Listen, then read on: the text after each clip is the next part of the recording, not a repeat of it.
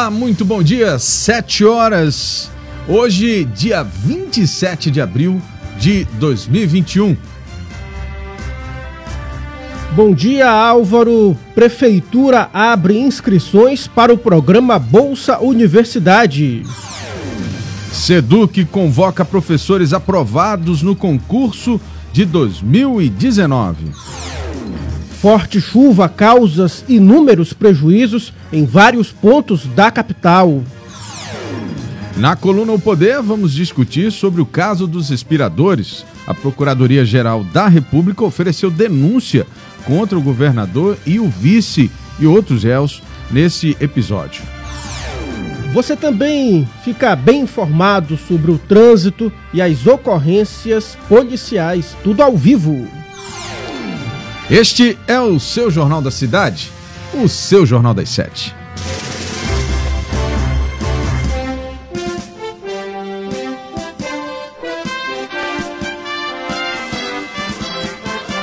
As notícias da cidade de Manaus.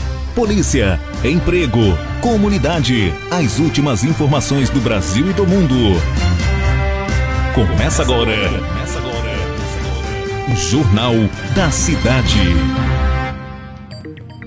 Muito bem, agora vamos conferir as manchetes dos principais jornais do país. E a gente começa com o Estado de São Paulo, que traz na sua manchete principal: juiz interfere em CPI da Covid e barra Renan como relator.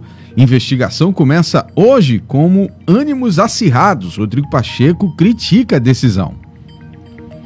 Temos também Grupo Soma vence disputa bilionária e compra a tradicional empresa Hering. Quem não usou uma camiseta da Hering, né? Anvisa veta importações da vacina Sputnik pelos estados.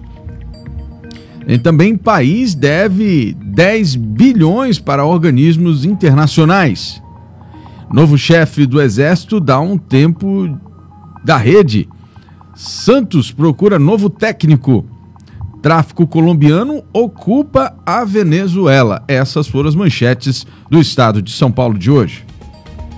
Sete horas, dois minutos em Manaus. Vamos conferir agora os destaques do jornal Folha de São Paulo, que traz aqui como manchete principal, na véspera de CPI, governo tenta tirar Renan de relatoria. Liminar, após ação bolsonarista, o barrava da função mas Pacheco diz que vai ignorar. Comissão deve focar vacina. E também Anvisa nega pedido para liberação de vacina Sputnik. A diretoria da Anvisa, Agência Nacional de Vigilância Sanitária, negou ontem pedidos de aval à importação excepcional da vacina russa. Estados Unidos enviarão até 60 milhões de doses a outros países. Pressionados a ajudar menos desenvolvidos, os Estados Unidos anunciaram que liberarão até 60 milhões de doses da Oxford AstraZeneca para outros países assim que elas estiverem disponíveis. Não foi divulgado quem poderá receber. E ainda aqui entre os destaques do jornal Folha de São Paulo, na capa, STF ordena a criação de programa de renda básica. O Supremo decidiu que o governo federal terá que implementar a partir de 2022 um programa de renda básica. O benefício, cujo valor ainda será definido pela União, deverá abranger toda a população que esteja em situação de extrema pobreza. Álvaro. Pois é, e vamos agora, são 7 horas e 4 minutos. Vamos ao estado de Minas, trazendo aqui as principais manchetes da capital mineira. Entre o alívio e o medo, alunos do ensino infantil são os primeiros a retornar em Belo Horizonte em clima de expectativa e cuidados. De um lado, o alívio de ver a volta ao aprendizado e a socialização das crianças é, de uma faixa etária que tem dificuldades com o ensino remoto. Da outra, a apreensão de ter os filhos no primeiro grupo e retornar às aulas presenciais em Belo Horizonte após mais de um ano de pandemia. CPI da pandemia começa com nova crise. Comissão será instalada hoje no Senado enfrenta outra polêmica com liminar que suspende a indicação de Renan Calheiros à relatoria da CPI. Temos aí também Bolsonaro fala em grito de independência durante entrega de obras da BR-101 entre Feira de Santana, na Bahia, e Divisa, no Sergipe. O presidente Bolsonaro voltou a carga contra os pseudo-governadores pelo isolamento adotado como controle da pandemia e disse: não estiquem a corda mais do que já está esticada. É, no topo do ranking, mesmo com a crise, da crise do orçamento que se abateu sobre o setor desde 2015, o topo do ranking nacional do ensino superior entre instituições federais de ensino elaborados pelo IMEP vinculado ao MEC. A Universidade de Minas percorreu um caminho pautado pelo investimento em qualidade. Essas foram as manchetes do jornal é, Estado de Minas desta manhã do dia 27 de abril. Agora às 7 horas 6 minutos em Manaus, vamos conferir os destaques do jornal O Globo, que traz aqui como manchete principal conflito de poderes CPI da Covid reage à interferência e deve manter Renan. Pacheco critica a liminar da Justiça Federal que veta a escolha de senador do MDB para relator. Mau exemplo em público. Alvo da CPI da Covid, o ex-ministro da Saúde, Eduardo Pazuello, foi flagrado no domingo em um shopping de Manaus sem máscara. Depois que a imagem viralizou, ele divulgou uma nota em que assumiu o erro, pediu desculpa e recomendou o uso da proteção facial. E ainda, Anvisa veta importação da vacina Sputnik V por unanimidade, a diretoria da Anvisa vetou a importação da vacina russa Sputnik V em razão da insuficiência de dados sobre segurança e eficiência apontada por áreas técnicas da agência. O STF, que havia determinado manifestação da Anvisa sobre o imunizante até amanhã, negou suspensão do prazo de análise. E a gente continua por aqui entre os destaques do jornal o Globo, é na capa, proteção de infectados pode chegar a 80%, mas variantes preocupam. Estudos mostram proteção similar à eficácia de algumas vacinas em que teve Covid, mas variantes podem eh, driblar imunidade. O uso de máscara e distanciamento devem continuar. Álvaro. Sete horas e oito minutos em Manaus. Jornal da Cidade. Vamos então agora às manchetes do Correio Brasiliense desta manhã na capital federal. CPI da Covid se inicia em meio à briga na Justiça. Hoje, no primeiro dia de funcionamento, a comissão criada para investigar ações de omissão na pandemia já começa sob fogo pesado. O pedido da deputada bolsonarista Carla Zambelli do PSL de São Paulo, uma liminar da Justiça Federal em Brasília determinando que o Senado que o Senado não submeta o nome de Renan Calheiros à votação para a relatoria da CPI da Covid. Mas a ordem não deve ser cumprida, segundo aí as informações de bastidores. Anvisa nega aval para importação da vacina Sputnik.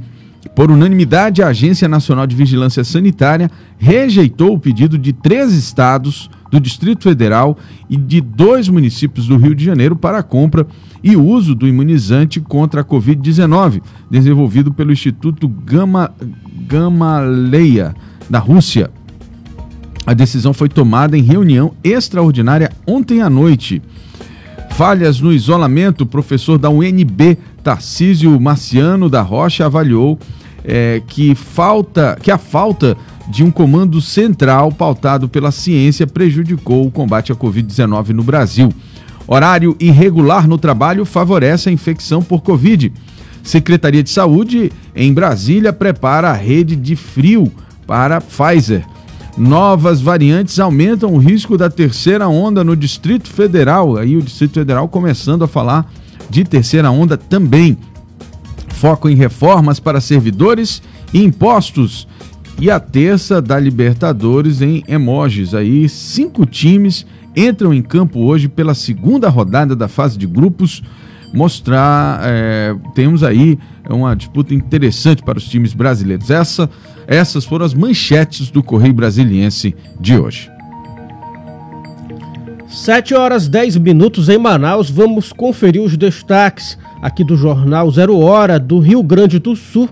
Tribunal de Justiça mantém suspensas aulas presenciais.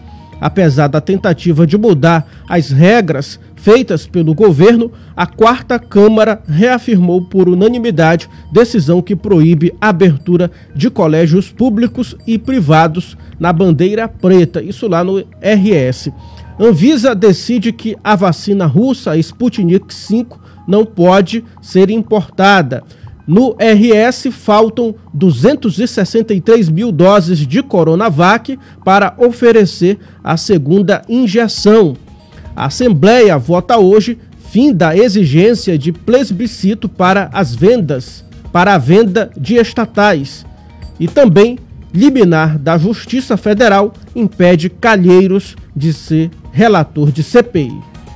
7 horas 12 minutos e a gente encerra as manchetes dos principais jornais do país, trazendo aqui as manchetes do jornal A Crítica do Estado do Amazonas. Fux manda reincluir aeroporto de Manaus em leilão. É, tempo fechado em Manaus, chuva de estragos, temporal que caiu, caiu ontem na cidade, fez telhados voarem, causou alagamentos, desabamentos e mortes. Até a Defesa Civil Municipal registrou 14 ocorrências. Investigação federal sobre garimpeiros. Após denúncia do Ministério Público Federal, cobra agora uma ação da Polícia Federal no Amazonas e da FUNAI sobre essas drogas lega ilegais fazendo garimpo, aliás, essas dragas ilegais fazendo garimpo na foz do rio Calburis. Temos aqui também Pazuello vai a shopping sem máscara. Essa foi uma grande polêmica de ontem. E só se perde na mata quem quer, diz aqui o, o, um dos representantes do Musa, né, falando depois do desaparecimento ali na reserva Duque no domingo. E o imediato transmitiu aqui ao vivo com o Tiago Gonçalves essa manchete. Temos também é, Estado lidera em áreas de destinação. Estudo do Amazon sugere que a legislação estadual é um convite à invasão devastadora.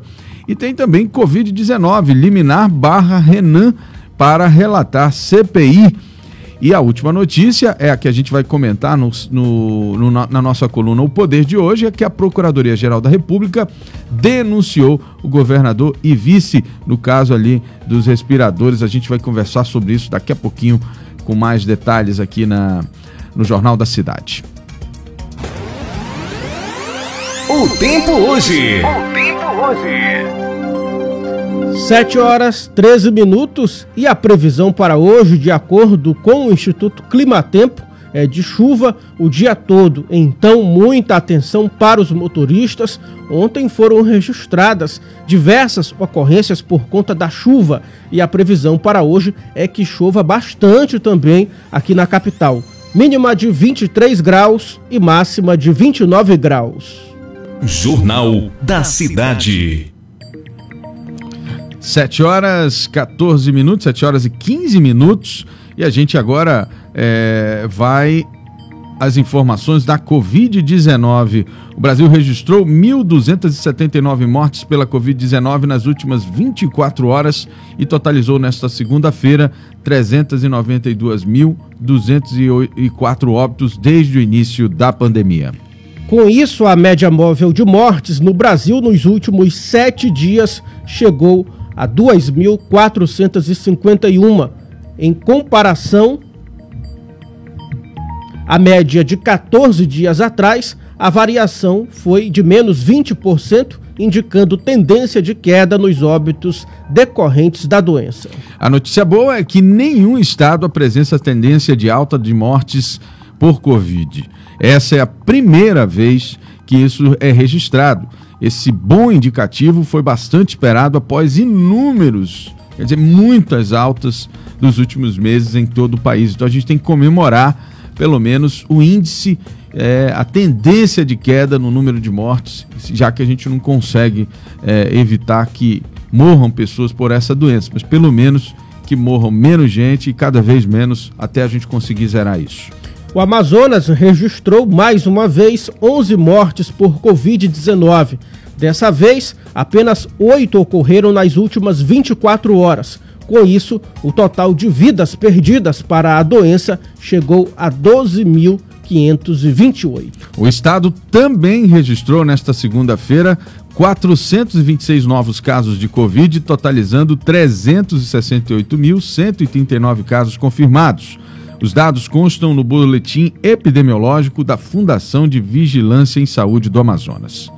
O Amazonas ainda se encontra na fase laranja, que corresponde à classificação de risco moderado para a transmissão da Covid-19. E é importantíssimo você que está nos assistindo nesse momento que você compartilhe essa live, que outras pessoas possam acompanhar o Jornal da Cidade nesta manhã.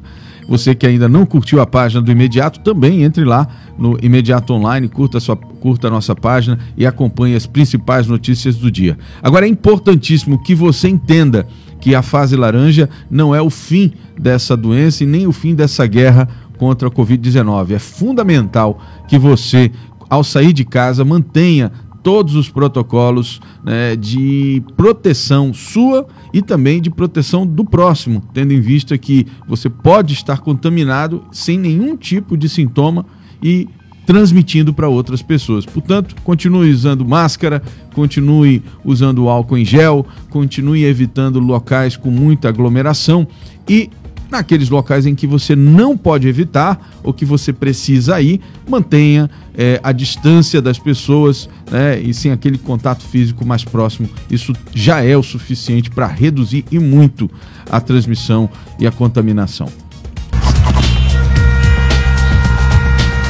Trânsito. 7 horas 17 minutos, vamos falar ao vivo sobre o trânsito na capital com Carlos Eduardo Pessoa. Bom dia, Cadu. Quais são as informações que você tem para a gente sobre trânsito? Tem retenção em algumas vias? Como é que está o trânsito?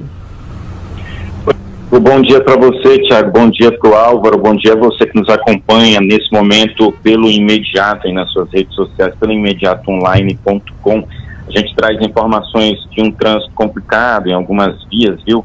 No Coroado, ali na rotatória do Coroado, o trânsito é bastante disputado, portanto, o motorista já sabe que ao trafegar nesse momento por essa área, vai encontrar um trânsito bastante lento ali naquela região, ah, principalmente né, no sentido bairro centro, né, muita gente se deslocando para o seu compromisso agora neste momento, e aí né, a também tem também essa questão da, da chuva, né? A chuva que torna Justamente. sempre o trânsito um pouco mais lento e aí é preciso ter paciência. Você vai, que vai trafegar pelo Coroado, vai encontrar a rotatória ali bastante disputada. Essa, essa lentidão já começa ali próximo, aquele condomínio Efigênio Salles, né? Existe também aquela alça que dá acesso à, à Avenida Efigênio Salles, propriamente dita, é, ali pelo, pela, por esse condomínio atrás tem a Avenida das Torres no sentido para o Coroado. Ali tem um semáforo, né, fica mais aberto para quem vem nessa alça da Efigênio Salles, para quem está vindo do Coroado em direção à Cidade Nova para sair ali a Avenida das Torres, e aí o trânsito é complicado. Aí tem também ali é, a, o final da Avenida das Torres com a Cosme Ferreira, o viaduto ali do Coroado, ali o viaduto Gilberto Mestrinho, e o trânsito é bastante lento, sempre nessa região nesse horário. A gente tem chuva, está bastante complicado, viu? Cadu. Tem informação de trânsito na Darcy Vargas, ah, é, a Darcy Vargas no sentido bairro Centro Talento. Tem também uma outra informação que é sempre a gente é redundante aqui, é a questão do viaduto do viaduto do Manoa, né? Aquele viaduto que está no impasse entre a construtora e a nova gestão do município. O viaduto que um tempo desse a gente chegou a mostrar que acabou sendo aberto aí pelo menos um dia, mas aquele viaduto é um elefante branco, uma obra que foi construída e não funciona para nada. Ali só faz é complicar o trânsito. Ali o motorista vai precisar ter paciência se não conseguir desviar daquela rota. Agora, Tiago, Álvaro, a gente queria saber se a gente entra agora com aquelas informações a respeito da chuva. Nesse é, momento, exatamente. em Manaus, e a gente sabe que ontem a gente teve é, bastante ocorrências, né? Um total de 14 ocorrências registradas aí pela Defesa Civil. Ah, não sei se a gente tem um tempo agora, a gente volta numa outra hora. Ô Cadu, eu queria na verdade que você fizesse um resumo, né? O imediato ontem cobriu em vários momentos é, esses episódios, né? Com relação à forte chuva que caiu ontem e a gente sabe que tivemos inclusive mortes por conta das fortes chuvas, teve um deslizamento. E aí eu queria que você detalhasse para as pessoas fizessem um resumo aí do que aconteceu ontem e como está a situação hoje, né? Você já relatou aí que já está chovendo na cidade. É isso mesmo, Álvaro. É muita chuva ontem, viu muita gente nas redes sociais compartilhando aí, é, é, compartilhando vídeos que mostram, né, é, até telhas sobrevoando aí a, a, o teto da, dos prédios, muita gente impressionada com a chuva. Teve também, tiveram desabamentos, né, como você acabou de falar sobre as mortes, né, que houveram na compensa, na verdade fizeram como vítimas, né, esse desabamento teve aí como vítimas duas pessoas, né, dois trabalhadores, isso aconteceu na rua Artéria do Sul, na verdade lá no INL, consta como na rua Alvarez de Azevedo, no bairro Compensa, as vítimas foram o Antônio Costa da Silva, de 38 anos, e o Luiz Afonso Ramos, completou dia 23, 50 anos de idade e acabou perdendo a vida num dia de trabalho, onde choveu muito em Manaus. Com certeza ali aquele piso, né, aquela a parte da base ali daquele muro alagou, né, ficou bastante encharcado, o muro veio, veio abaixo e fez como vítimas esses dois trabalhadores por um total de 14 ocorrências registradas pela Defesa Civil do Amazonas, a Defesa Civil do município, rompimento de bueiro na Rua Limão, no São José dos Operários, risco de desabamento na Rua Deusete, no Planalto, alagamento na Rua Igarapé Samaúma, no, na Colônia Santo Antônio, risco de desabamento de muro na Avenida Jusaí Nossa Senhora das Graças, alagamento na Rua Frei José dos Inocentes, no centro, alagamento na rua Ibeco Manuel Urbano, no Educandos, desabamento de prédio na Avenida Margarita, no Monte das Oliveiras, alagamento na rua Biorana, na colônia Terra Nova, deslizamento de barranco, rua F4, comunidade Novo Aleixo, desabamento de casa na rua 11 de Maio, no Monte das Oliveiras, destelhamento de casa na rua Bagaçu, no Monte das Oliveiras, você vê que o Monte das Oliveiras sofreu bastante com a chuva de ontem. Foi de lá que circulou as imagens de telhas é, voando em sentido aí, é, como se fosse um, uma espécie de redemoinho, né, em que as telhas estavam é, circulando no céu. Pessoal Portanto, falando furacão e tal, é, mas é aquela... pelas redes sociais é. no Monte das Oliveiras. É. Teve também alagamento na Rua Ulisses Guimarães, Cidade Nova, destelhamento de casa na Avenida Brasil, no Santo Agostinho, e desabamento de casa, Rua Wilkson, na comunidade Jesus me deu. Tudo isso está no cronograma de atendimento da Defesa Civil, que vai a campo para uh, atender a população, atender essas ocorrências. É. A pluviometria das últimas 24 horas, de acordo com a Defesa Civil, choveu 22,8 milímetros. A cota do Rio Negro subiu para 28 1,77 metros.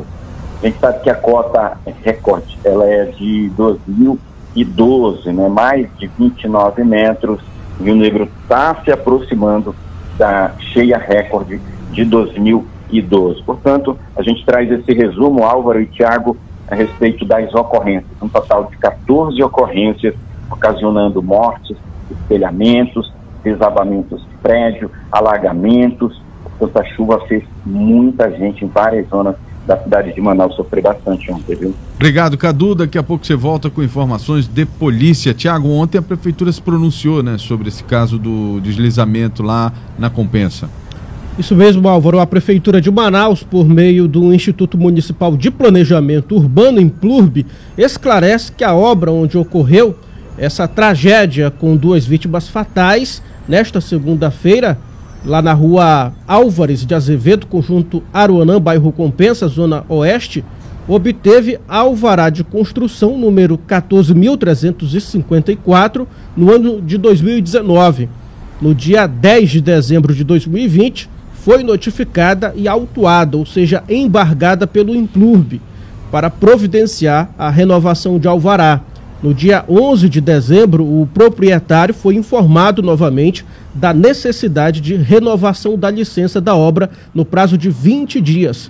O Implurb ressalta que o proprietário foi notificado a manter a construção paralisada, embargada, até a regularização e emissão da respectiva renovação de alvará de construção.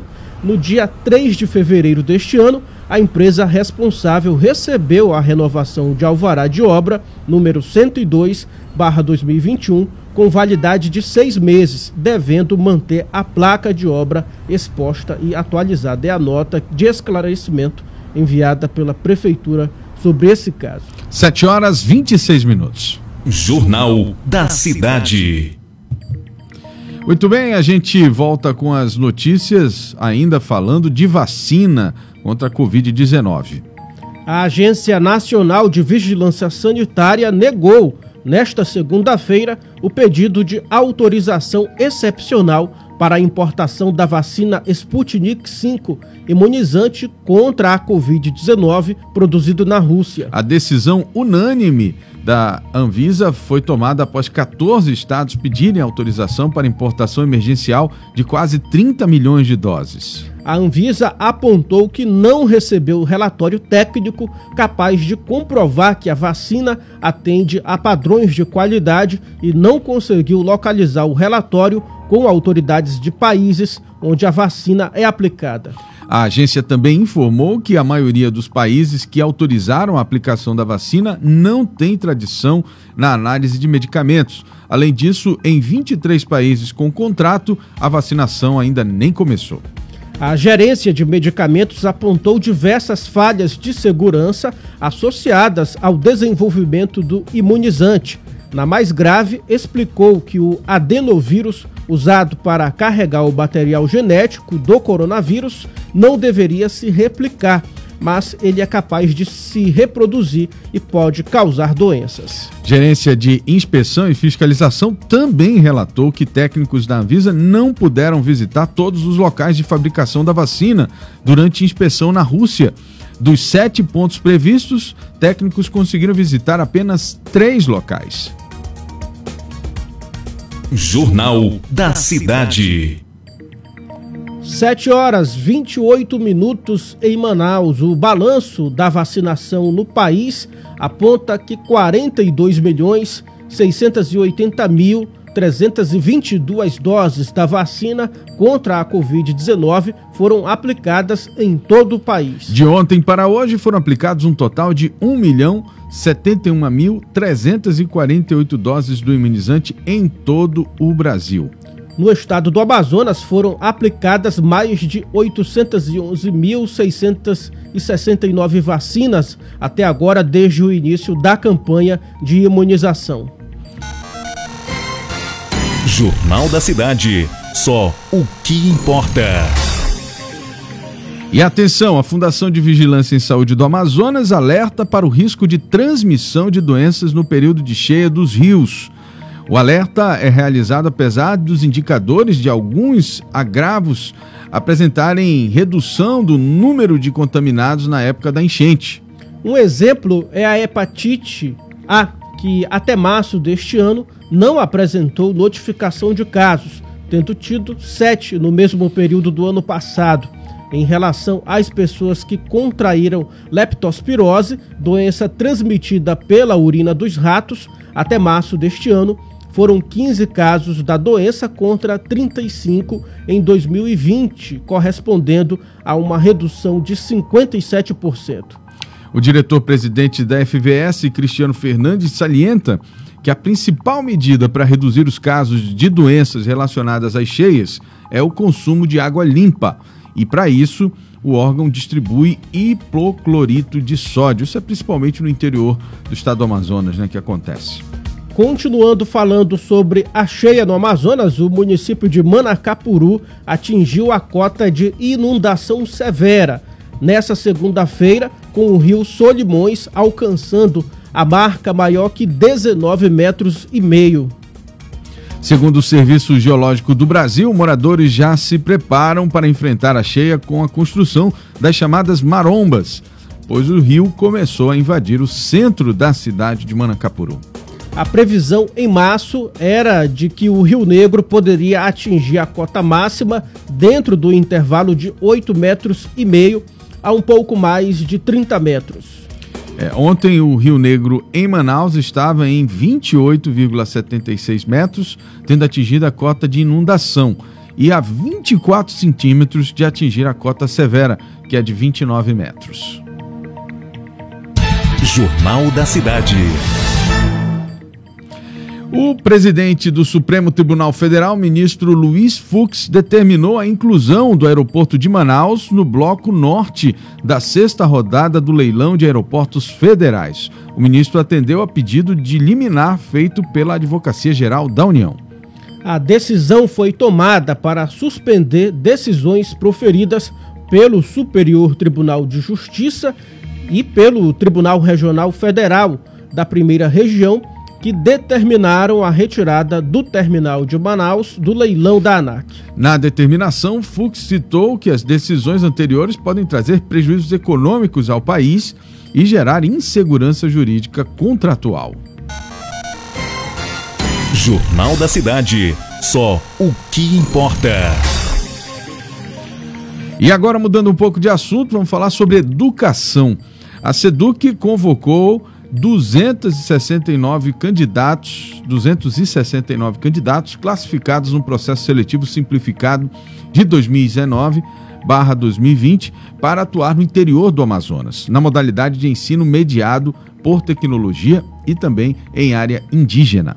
O atendimento aos convocados ocorre de hoje à quinta-feira, conforme as orientações disponíveis no link www.educação.am.gov.br. A entrega de documentos obrigatórios dos candidatos será realizada de maneira online pelo e-mail contratospss2021@seduc.net por hoje e amanhã até as duas horas da tarde. Na quinta-feira vai acontecer o procedimento de lotação desses convocados nas coordenadorias regionais de educação.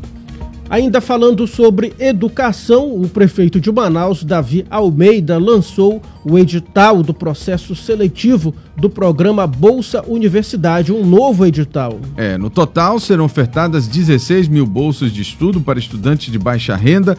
Os interessados podem realizar a inscrição no período de 3 a 17 de maio por meio da página oficial do programa bolsa.manaus.am.gov.br.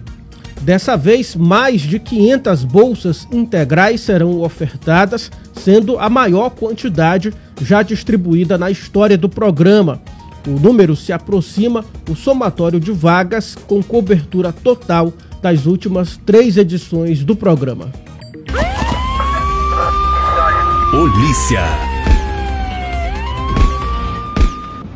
Muito bem, vamos agora voltar com o Cadu para saber um resumo dos principais casos de polícia desta noite de segunda-feira e madrugada de terça, dia 27 de abril de 2021. Cadu. Álvaro, você sabe que nosso povo é bastante criativo, né? E aqui em Manaus, a nossa população até apelidou ali o bairro Jorge Teixeira, né? De Jorge Texas. É, o George e ontem, Texas. viu? literalmente o bairro é, fez jus a esse nome, esse apelido de, de Texas, viu? Virou um, foi um bang bang ali na rua Eucalipto, no bairro Jorge Teixeira, na zona leste de Manaus, viu? Muito tiro, muito tiro ali naquela região. A trigésima SECOM foi acionada para ir ao local e aí encontrou um homem lá baleado. Ele recebeu três disparos da quantidade de tiros que acertaram ele. Foram três, né? Mas foram muitos tiros, muita marca de bala ali. Inclusive, nossa equipe, a equipe de imediato estava lá. O Eudógio tem bastante fonte, o Eudógio vai no local na hora, imediato mostra a informação na hora. E a gente mostrou isso logo que aconteceu e as imagens é, não desmentem a gente. Muitos tiros, muitas marcas ali na parede. Só que a gente tem informação de que esse homem foi atingido e estava consciente. Isso foi informação repassada pelo tenente que atendeu ali a ocorrência da 30 SICOM. Ele recebeu um tiro na região do tórax, no braço e também um outro tiro na região do peito. Né? Esse homem ainda estava consciente. Se a SAMUA chegou no local, a gente acompanha até essa situação do atendimento, né? e a gente não tem informação se esse homem acabou de alguma forma né, piorando o estado de saúde ou não. O que a gente sabe é que ele foi socorrido, ele, depois que homens chegaram parando várias vezes, foi correr para uma casa se abrigar e conseguiu escapar da morte ali. Portanto, é, foi uma situação que chamou bastante atenção. Isso daí, logo por volta das 11 horas da noite, entre 11 e meia-noite, a situação que ocorreu ali no Jorge Teixeira. Agora a gente traz também uma outra informação. Ah, o Joel Gomes dos Santos, 28 anos, ele foi assassinado com dois tiros na noite desta segunda-feira na rua Passeio, bairro Novo Israel, na zona norte de Manaus. Segundo informações repassadas por moradores da área, os criminosos armados chegaram no local atirando contra um grupo de jovens. O Joel estava nesse momento. A vítima acabou sendo atingida. O Joel depois acabou caindo em uma ribanceira. Não se sabe se o que provocou a morte dele foi foram os disparos né, contra ele ou se foi a queda nessa ribanceira. É o Instituto Médico Legal quem vai é, tirar essa dúvida. O corpo dele já está no IML e aguarda aí, portanto, a remoção dos familiares. A delegacia de homicídio deve né, atender essa ocorrência e investigar. Familiares e amigos do rapaz disseram ao imediato que o Joel não teria qualquer tipo de envolvimento com tráfico de drogas.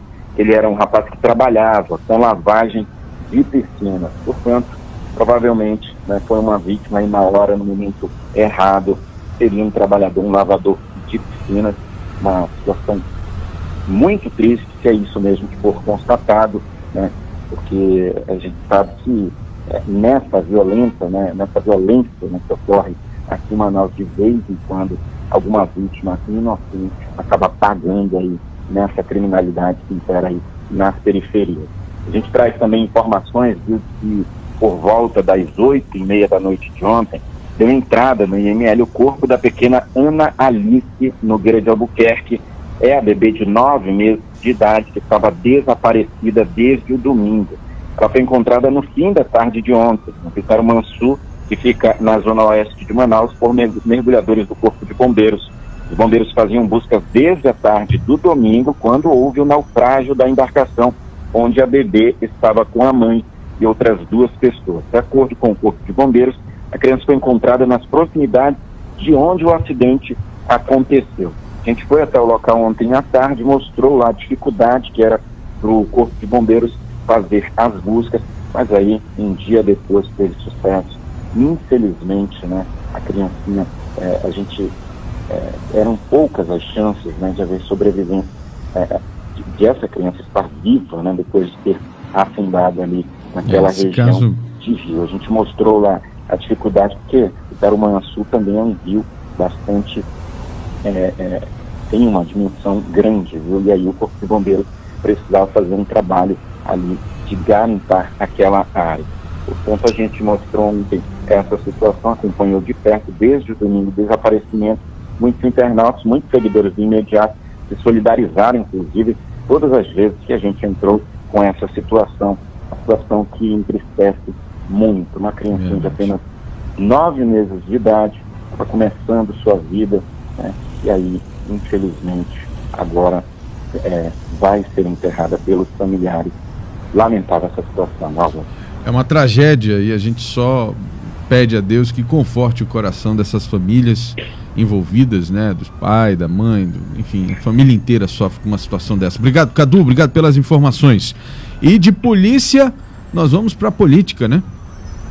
É isso mesmo, 7 horas e 39 minutos. Em 116 dias deste ano, o deputado estadual Wilker Barreto apresentou apenas um projeto de lei. Eu vou repetir: um projeto de lei. É isso mesmo, acredite, na Assembleia Legislativa do Amazonas, segundo informações obtidas no Serviço de Apoio ao Processo Legislativo do Poder Legislativo Estadual. A única proposta que Wilker apresentou dispõe, Álvaro, sobre atendimento psicológico aos pais que perderam filhos vítimas de violência no Estado. A propositura não foi aprovada e atualmente está tramitando na Comissão de Constituição, Justiça e Redação. Pois é, e além disso, né, nesse levantamento que a gente avalia a atuação parlamentar dos deputados, né, o Wilker Barreto também apresentou apenas um projeto de resolução legislativa até além dos 71 requerimentos. O parlamentar é um dos poucos é, que, aliás, um do, dos deputados, né, que, que continuam aí fazendo aquela, aquela linha de, de, de atacar e pouco contribuir aí para a, a legislatura no sentido primeiro, né, da ação de um deputado que é, é promover aí a, a, a adequação de leis e criar também novas leis para o Estado. Jornal da Cidade. O Poder.com com Bruno Mazieri. Sete horas e quarenta e um minutos. A Procuradoria-Geral da República apresentou uma denúncia ao Superior Tribunal de Justiça nesta segunda-feira contra o governador do Amazonas, Wilson Lima, o vice-governador Carlos Almeida, o ex-secretário de Saúde Rodrigo Tobias e outras 15 pessoas, entre servidores públicos e empresários. Em nota, o governo do estado afirmou que a denúncia não apresenta provas. A PGR sustenta que houve crimes na aquisição de respiradores para pacientes de Covid-19. A Justiça Federal em Brasília decidiu suspender a indicação. Do... Outro assunto já, né? É, outro assunto, tá tudo misturado aqui. Vamos primeiro falar da questão Isso. do governador. É... Nosso amigo Bruno Mazieri, tá por aí? Bom dia, Álvaro. Bom dia, Thiago. Bom dia a você que nos acompanha nesta terça-feira. Estou por aqui é, para a gente falar um a respeito dessa questão né, da PGR que denunciou o governador Wilson Lima. Na é. verdade, Álvaro, é importante a gente, desse assunto a gente falar, que a PGR faz uma série de acusações e de denúncias, porém, é, não apresenta provas do envolvimento, né, do suposto envolvimento do governador Wilson Lima. É, no, a base legal não apresenta nada que de repente possa vir a ter algum, apontar algum envolvimento do governador em qualquer tipo de questão que seja. Apesar de que é, o seu governo ter sido alvo de duas operações e tudo mais, mas, por exemplo, no caso do vice-governador, é, havia provas concretas para que é, ele fosse alvo de uma investigação, o que não acontece com o governador Wilson Lima. Inclusive, ontem ele se manifestou por meio de nota, é, falando que todos os seus atos foram legais, sobretudo no enfrentamento da pandemia da Covid-19.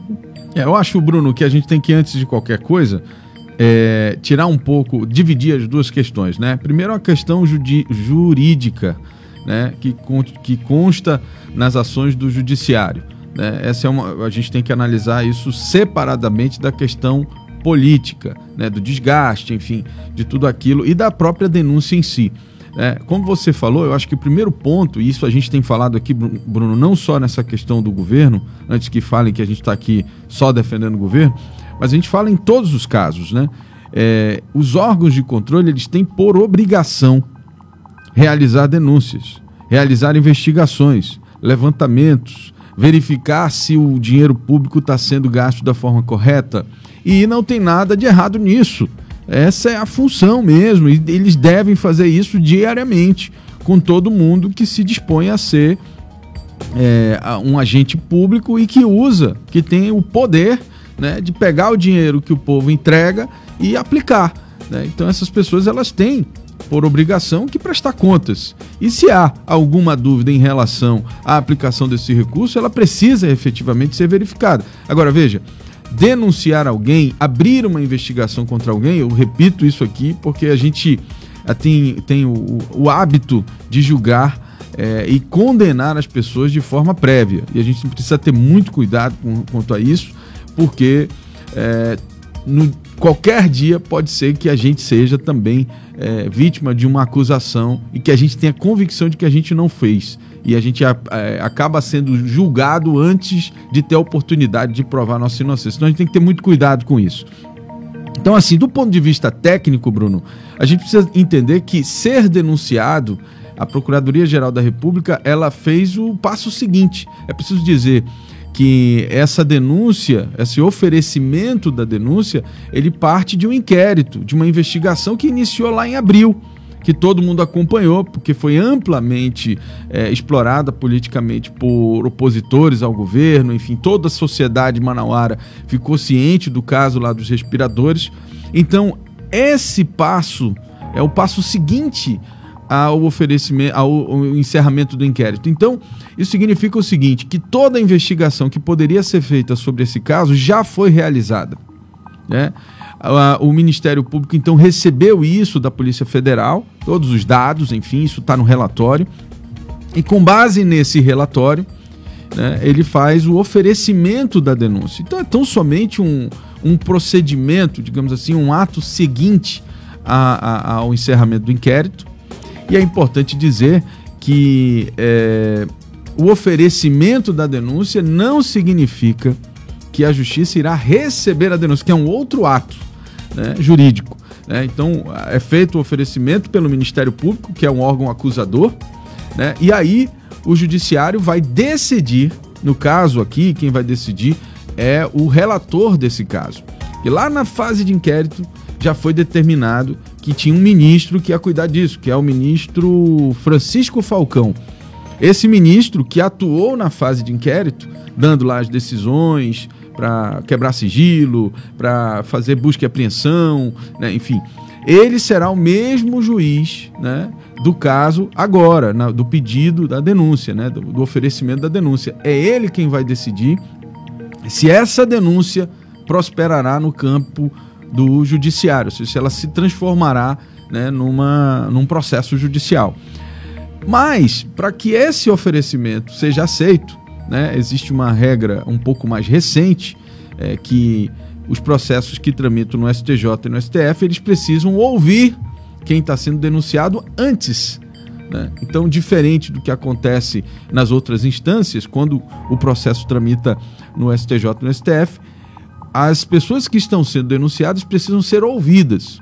Então, todos aqueles que estão sendo denunciados né, terão que ser ouvidos antes que o ministro Francisco, Falcão faça a avaliação né, desse oferecimento de denúncia. A partir daí é que será tomada a decisão pelo, pelo ministro em relação ao recebimento ou não. O que, que eu queria destacar aqui também, viu, Bruno? Isso é uma coisa que, importante que você levantou é que é, esse caso todo ele foi, foi extremamente midiático, mas ele pouco se demonstrou no campo jurídico, né? Porque, por exemplo, é, a gente tem que fazer um comparativo, porque no mesmo período é, aconteceu a denúncia do Witzel lá no Rio de Janeiro, né?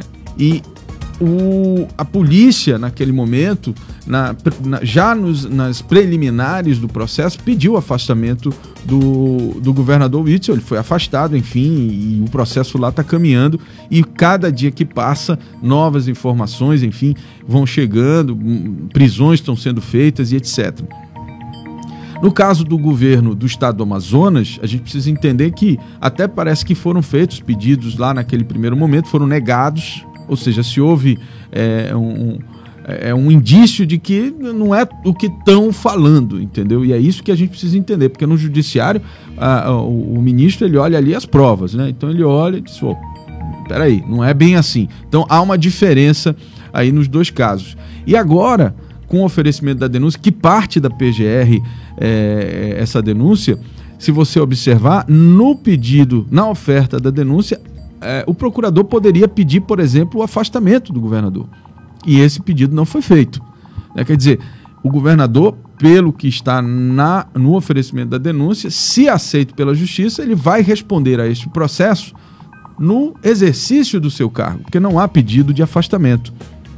É, então, é mais. Agora, Álvaro, uma coisa que a gente precisa avaliar também nesse sentido é que essa denúncia é apresentada às vésperas do início da CPI da Covid, né? Que é o lado então, político assim, do processo, né, Bruno? Justamente.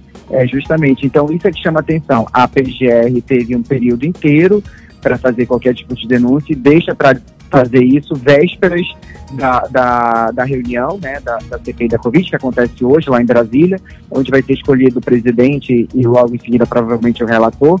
E isso vem de um ato político para tentar talvez aí desviar as atenções da CPI para essa questão que envolve o estado do Amazonas. Então é bom a gente ficar atento e fazer uma análise de vários aspectos e de vários pontos de vista que envolve essa questão aí dessa denúncia é, contra o governador Wilson Lima e outras pessoas que estão e que participaram do seu governo. É interessante também que esse, esse, esse processo ele vai ser, foi solicitado pela PGR que ele fosse desmembrado, né?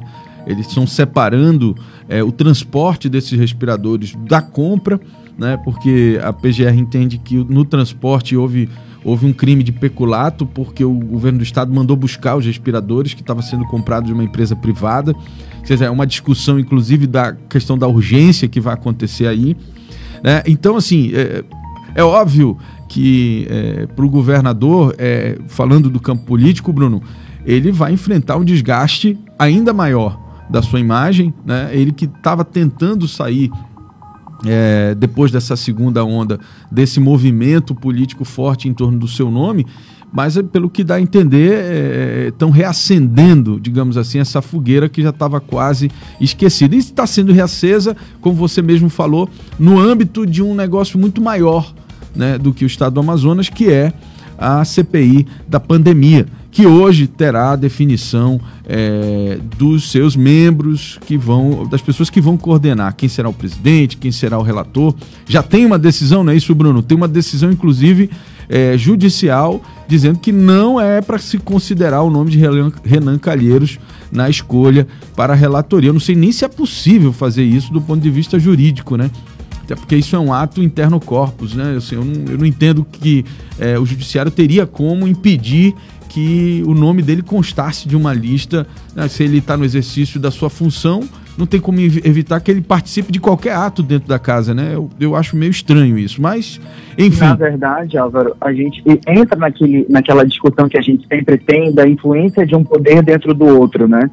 Então, a gente lembra que a, a deputada federal Carla Zambelli havia entrado, ingressado com uma, uma ação, uma liminar, é, para que fosse suspensa a participação do Renan Calheiros, que foi atendida pela segunda vara federal civil do Distrito Federal e que aí barrou o senador Renan Calheiros para que seja o relator da CPI da Covid. Realmente, a gente fica numa questão jurídica, no impasse jurídico aí para saber se isso de fato é válido, porque cabe ao Senado a função de decidir aí seus membros e que não cabe interferência do judiciário nesse sentido. É, não, o que eu quero dizer é o seguinte, se o Renan Calheiros não pode assumir um cargo dentro de uma CPI, ele não deveria nem estar lá como senador, né? Porque eu acho que você não tem Justamente. como é, é, é, inibir ou proibir que ele exerça a sua função de senador é, ele tendo o pleno direito de exercer a função de senador. É nesse sentido que eu falo que eu acho que a decisão ela extrapola um pouco né, a, a, a questão do exercício mesmo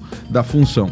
Muito bem, e só para encerrar, Bruno, é, para fechar bem essa questão, por que, que a denúncia é, contra o governo do estado do Amazonas né, e os seus membros ela tem a ver com essa questão da pandemia, porque o, o, o, presidente Bolsonaro já deixou muito claro, e eu, no meu entendimento, isso é um aviso, né, tendo em vista que ele veio aqui receber um, um, uma comenda né, do governo do estado do Amazonas e tal, semana passada, ele está dando um aviso muito claro dizendo que é, não vai, vai poupar ninguém se quiserem é, tirar o couro dele ali com a CPI da pandemia. Então, assim, são recados muito claros, né, dentro dessa, desse contexto político que a gente tem que continuar acompanhando porque a briga hoje será é, do governo federal na tentativa né, de conseguir colocar pessoas um pouco mais alinhadas com, seu, com a sua ideologia na presidência e também na relatoria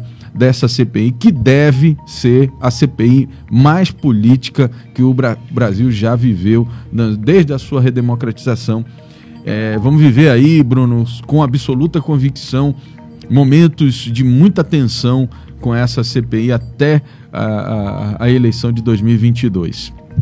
Obrigado, Bruno. E provavelmente vai ter uma série de discussões também, né, Álvaro? Sim, com absoluta certeza. E o judiciário completamente envolvido nisso. Né, um poder que poderia ter um pouco um papel um pouquinho mais equilibrado, mas assim está cada vez mais atuante, mais ativo. Eles chamam de é, ativismo judicial, né? Seria mais ou menos nesse sentido, né, de estar muito ativo nessas questões, participando ativamente é, dessas questões mais políticas do Brasil. Eu não sei o quanto isso é bom, o quanto isso é ruim, isso é, é questionável, né? Eu acho que é, uma, é um debate interessante que a gente tem que ter. Bruno, obrigado. Obrigado, Álvaro. Obrigado, Thiago. Obrigado você que nos escuta e que nos assiste. Até amanhã, se Deus quiser. Até amanhã, 7 horas e 55 minutos. Poder.com com Bruno Mazieri.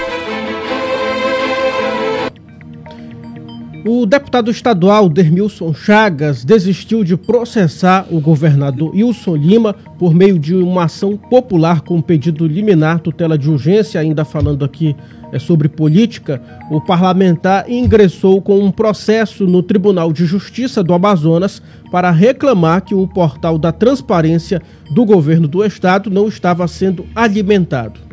Muito bem, e o Pleno do Tribunal de Contas do Amazonas julgará hoje, a partir das 10 horas, as contas de três ex-prefeitos de Humaitá, São Paulo de Olivença e Juruá. A sessão, que será transmitida pelas redes sociais da Corte, contará com interpreta interpretação simultânea em Libras e apreciará 19 recursos, 11 representações, 6 embargos de declaração e uma tomada de contas e um termo de ajustamento de gestão.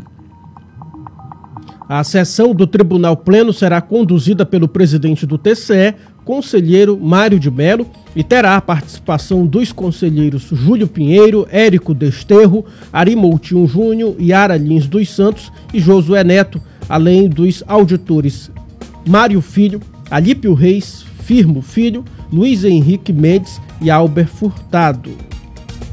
Jornal da Cidade. Vamos falar de economia? Saiba agora os valores dos produtos da cesta básica aqui na capital, de acordo com o site Busca Preço da Cefaz. O quilo do feijão preto está custando a partir de R$ 6,40. O maior preço apresentado no site Busca Preço é de R$ 14,00. E o quilo da farinha está custando a partir de R$ 4,50. O maior valor está chegando até R$ 13,80. É bom destacar aqui que existe uma diferença por conta da marca do produto, né? Claro, a famosa farinha ovinha custa a partir de R$ 12,00, mas tem farinha bem mais barata. Se quiser também acompanhar o preço dos produtos da cesta básica, é só acessar o site Busca Preço Cefaz. Os preços são de quase todos os supermercados da cidade. É, e Manaus oferece aí 53 vagas de emprego hoje em várias áreas de atuação. Os candidatos interessados nas vagas devem enviar o currículo para o e-mail cinemanaus.empregos2021@gmail.com. Pois é, no currículo deve constar os dados atualizados, como o número de telefone, de contato e também informações sobre tempo de experiência. Entre as vagas ofertadas estão oportunidades para caixa, vendedor, auxiliar de produção, entre outros, que podem ser conferidos em detalhes no imediatoonline.com. Pois é. Então, só para lembrar, você tem aí um endereço eletrônico para encaminhar o seu é, currículo Anote aí, cinemanaus.empregos2021@gmail.com, repetindo, cinemanaus.empregos2021@gmail.com. Jornal da Cidade.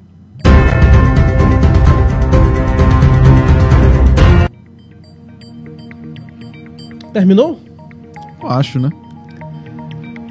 Você acabou de conferir o Jornal da Cidade, o seu noticiário das sete da manhã, de segunda a sexta, aqui no site imediato. É isso aí, são oito horas em ponto. Esta edição teve a apresentação de Álvaro Corado e Tiago Gonçalves. Continue nos acompanhando, curtindo, comentando e também compartilhando. Olha só, você que ainda não baixou, me corrigiram aqui, é Google Play Store. Pois é, você entra lá, digita ZLZN, que é o nome da rádio, baixa o nosso aplicativo e você vai poder ouvir nossa programação também no seu aplicativo de rádio em qualquer lugar do planeta. Todo esse conteúdo é produzido pela equipe da Rede Norte Digital. É, temos aí ainda no dia de hoje o nosso Imediato e o Povo, às 11 horas da manhã. E às 4 horas da tarde você acompanha o Manaus 90, o seu programa policial da internet, com a apresentação de Eudógio Gonçalves. A gente volta então amanhã, pontualmente, às 7 horas. Um excelente dia para você. Até amanhã. Até lá. Jornal da Cidade. Só o que importa.